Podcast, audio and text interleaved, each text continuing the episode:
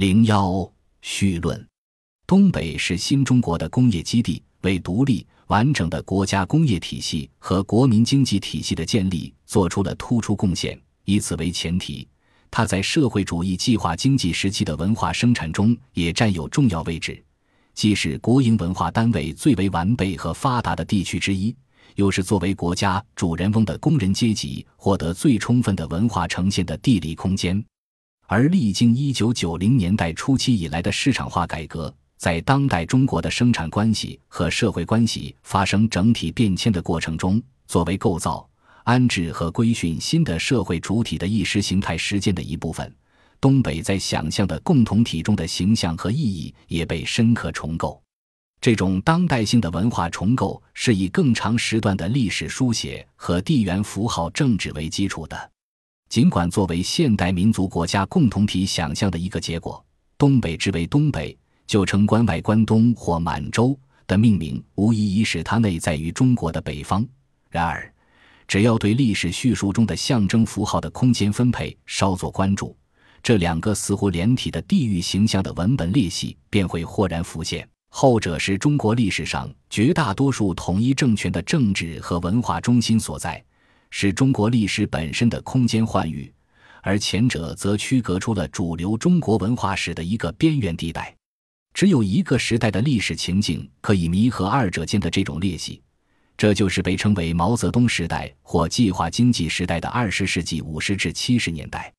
在整个五十至七十年代，东北不仅是新中国最重要的工业基地，社会主义工业化得以展开的原空间。而且是社会主义文化最主要的当代叙事空间，从杨子荣到雷锋，到铁人王进喜，到白卷英雄张铁生；从智取威虎山的传奇，到鸭绿江边的烽火，到珍宝岛上的激战；从第一辆国产汽车上路，到第一架国飞机升空，到第一台国产机床启动运转，一直到工业学大庆成为最响亮的社会主义建设口号，在那三十年间。没有任何区域像东北一样成了如此众多、如此著名的当代英雄和英雄故事集中显影的舞台。在一九八零年代的历史文化反思运动中，对毛泽东时代的批判是在反思传统中国社会文化的总体框架中进行的。一如从秦始皇到毛泽东的中国历史被不断描述为超稳定的大一统结构。作为其空间幻域的北方，也保持着一个统一的整体形象。换言之，辽阔北方大地上的各式风物，大抵被编码到了这一时代的文学艺术所构建的表述传统中国的象征系统之中。悲歌狂舞的红高粱，一片神奇的土地，苍凉干涸的黄土地，浊流滚滚的黄河，皆被用以充分有效地传达，构造一个中国历史断裂的表述。构造一处无往不复的历史轮回舞台，并宣告彻底的送别与弃置。与此同时，始自1979年的辽西大凌河流域的大规模考古发掘，强有力地推动了关于中华文明起源的多元说的兴起。不仅中国文明史被提前了一千年，而且关于东北红山文化与中原仰韶文化的碰撞。融合的讨论直接汇入了以建设同五千年文明古国相称的现代化为诉求的寻根思潮。考古学出身的作家张承志更以书写北方的河而轰动一时，西起鄂尔齐斯河东到黑龙江的诸条中国亚洲内陆边疆的河流与黄河共同构成一个自然发生的文化有机体的表征，共同意指着积淀深厚而生生不息的民族传统。从正反两方面来看。无论表述历史的绵延还是断裂，北方皆是一种整体性的文化意象。然而，随着八十年代及其文化想象的终结和新的意识形态实践的展开，曾经和谐统一的北方意象也不可避免地发生了裂变。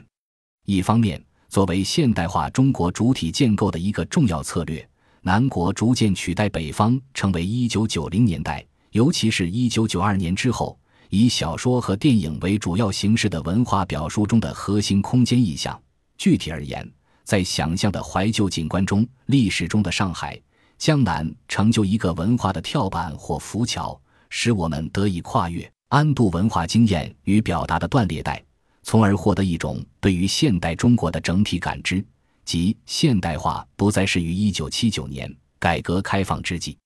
降临老旧中国的奇迹，而原本是中国历史的一部分。而另一方面，南国的意象不管如何惹人缱绻依恋，却毕竟裹挟着无法彻底抹去的被强迫现代化的半殖民地记忆和枪炮声敲碎了宁静夜市的另一层意义上的历史断裂感。这种并不舒服的历史无意识与中国的进一步市场化和日益深刻的卷入资本主义全球化体系所加剧的民族身份焦虑相重合，压迫着九十年代已将中国的文化生产者与消费者一面继续遗忘历史，一面不断远古以自卫以宣泄，即通过重新书写传统中国及其空间象征，将现代中国的主体结构与更悠远、更绵长。也更似是而非的历史想象相连接，以填补其断裂处的晦暗渊薮。正是在这一重写的过程中，就有的北方意象整体被打碎、被扬弃、被拣选、被重组为一个新的意义结构，一种传统与现代进行象征交换的想象性空间。在这个新的想象空间里。以黄土高原上众多的中华古老文明的历史印痕为标识的西北，占据了一个与1980年代同样重要的位置。一个十分突出的方面是被视为中国电影形象代言人的第五代导演的西北情节依然清晰可见，只是其表象发生了变化。一方面，黄土地上的普通老中国儿女生活的那种原始、封闭、蒙昧、野蛮、残酷。生死场般轮回的色彩已然消退。另一方面，秦汉盛唐的壮丽王朝投影被持续浓墨重彩的凸显，文明史范畴的中国传统逐渐取代了人类学意义上的传统中国。从周晓文的《秦宋》到陈凯歌的《荆轲刺秦王》，到张艺谋的《英雄》，不难发现。那个开疆拓土的伟大帝国被一次次预言式重写的过程，正是不断在中国发现历史、向历史的深处求索中华现代性的逻辑与脉络的过程。如果说前两个文本的意义在于将启蒙主义的自然化范畴与其异化对立面间的冲突表现为是博大恢宏的中国文化母体内部原发的，而不再像。黄土地等八十年代的第五代电影中那样是偶然的外部因素借人封闭空间的结果。那么到了新世纪初年，英雄所绘制的秦帝国历史文化图景中，则已不存在真正意义上的自由与权势、人道与暴力的对抗，那不过是对圣君统一天下的良苦用心的一场地方性误会。影片以长剑围棋、古琴、书法、秦腔、九寨沟建筑海。阿克色当今山路和想象中秦王城的深宫重围等极易辨识的中国传统文化的象征符号和典型的中国西部景观，建构起了误解的迷宫，同时又借此去径通幽处，最终将观众引人对伟人良苦用心的顿悟。这无疑是将传统与现代性的对话提升到了一个新的境界。古老深邃的中国智慧与全球化的伟大逻辑心意相通。然而，就最大限度地调动西北形象的现代召唤力而言，同是2003年上映的《和平的天地英雄》似乎更胜一筹。茫茫戈壁沙漠，在盛唐时代是繁盛的国际贸易和文化交流的通道上，一支护送设立的唐朝商队遭到了突厥人及其雇佣军降马子的袭击。两个原本正在决斗的人。大唐城边校尉与日本遣唐使为保护圣物和美女而捐弃前嫌，联手反对恐怖势力。经过一番浴血死战，终于在一片佛光普照、无法抗拒的普遍主义中将设立安然送抵天下或文明世界的中心——长安。二十一世纪初年的全球化逻辑，能够以公元七至八世纪中国西部交通史的形式再现。正如出席上海 APEC 峰会的各成员国领导人以集体身着唐装在世界媒体面前亮相一样，中国传统文化的表象不再必然只称现代性的他者。吴宁说，它已然成为市场中国在全球化语境中获取主体身份和优势场位的重要象征资本。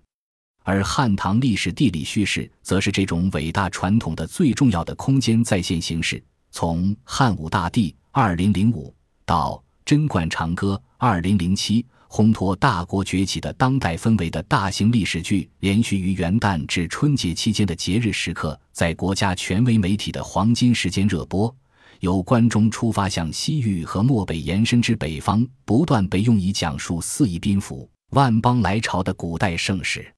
同时借此展现出现代化中国的辉煌前景。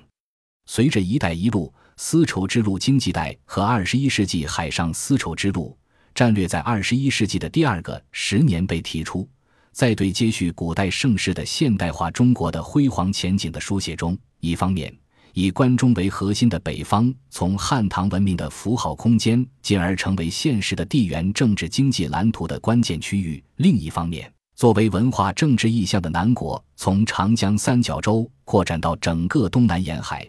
在时间向度上尽析晚清民国怀旧的暖昧。将当代中国的崛起再现为基于深厚历史积淀的文明自觉，在这一全方位开放进取的经济、政治和文化图景中，地处欧亚大陆东缘的中国东北有时也是叙事元素之一，但与另一个十多年前提出的战略口号“振兴东北老工业基地”关系更为密切的区域叙事，仍然主导着关于东北的历史地理想象，不是因毗邻俄罗斯乃至韩国。日本而获得的东北亚机遇，而是苏联模式的社会主义计划经济的负面遗产。相对于振兴东北老工业基地作为一项曲折事业的持续回荡的口号，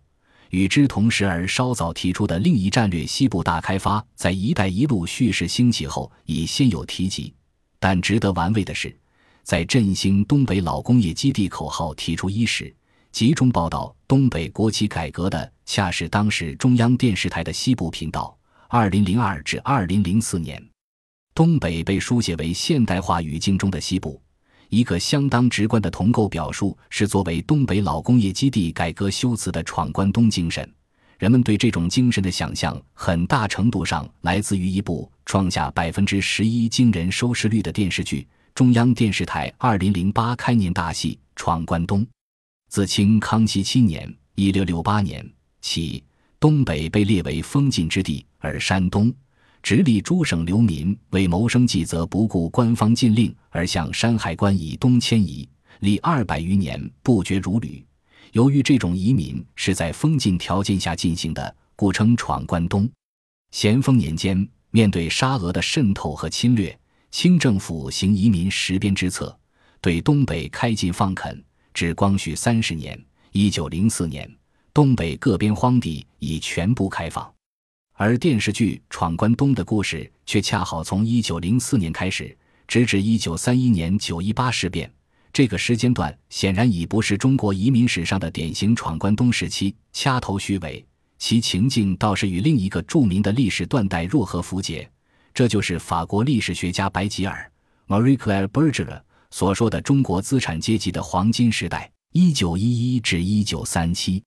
该剧的主人公也正属白吉尔所叙述的这个阶级。前义和团大师兄朱开山一家从山东迁移到东北，在这里又有从放牛沟转进哈尔滨的过程，先后淘金、置地、经商、开矿，克服种种险阻，顽强开拓，